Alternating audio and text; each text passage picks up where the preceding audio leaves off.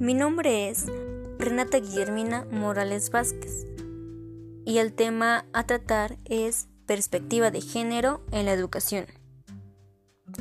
El género se ha convertido en un tema de verdadera importancia dentro de la educación,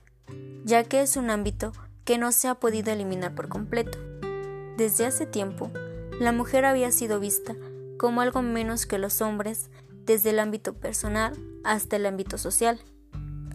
Algunos ejemplos de esto es que pudieron ingresar a la universidad, ocupar cargos públicos y tener el derecho a votar de forma tardía, siendo que solo podían ocuparse de las labores del hogar, hacerse cargo de los hijos y brindar atención al esposo sin decir alguna palabra en contra de lo que éste dijera y obedeciéndolos,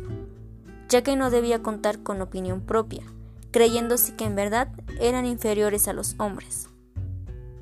Actualmente, creo que la escuela y la familia son agentes importantes para la educación,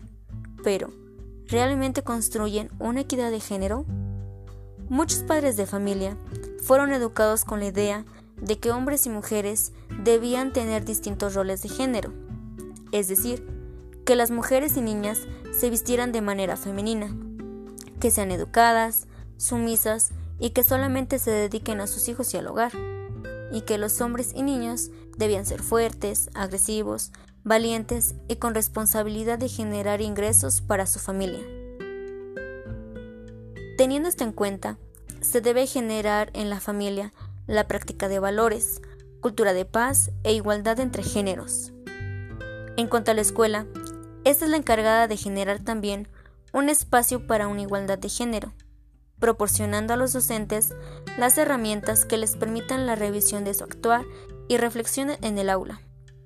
así como buscar que tenga trato igualitario y equitativo hacia sus estudiantes y entre ellos. Hablar de género dentro de la educación se refiere a que tanto hombres como mujeres, y específicamente niños y niñas, sean capaces de transformar todos esos patrones negativos que se han estado llevando a cabo desde hace tiempo y comenzar a tomar valores, destrezas y habilidades hacia aquellas acciones que pueden realizar día con día igualitarias entre sí, además de aprender a respetar las diferencias que puedan existir entre los géneros distintos a los demás. Los hombres y mujeres pueden y son capaces de transformar el mismo mundo, permitiéndose adquirir diferentes destrezas y habilidades. Por esto, es fundamental que ambas partes que brindan la principal educación de los niños y niñas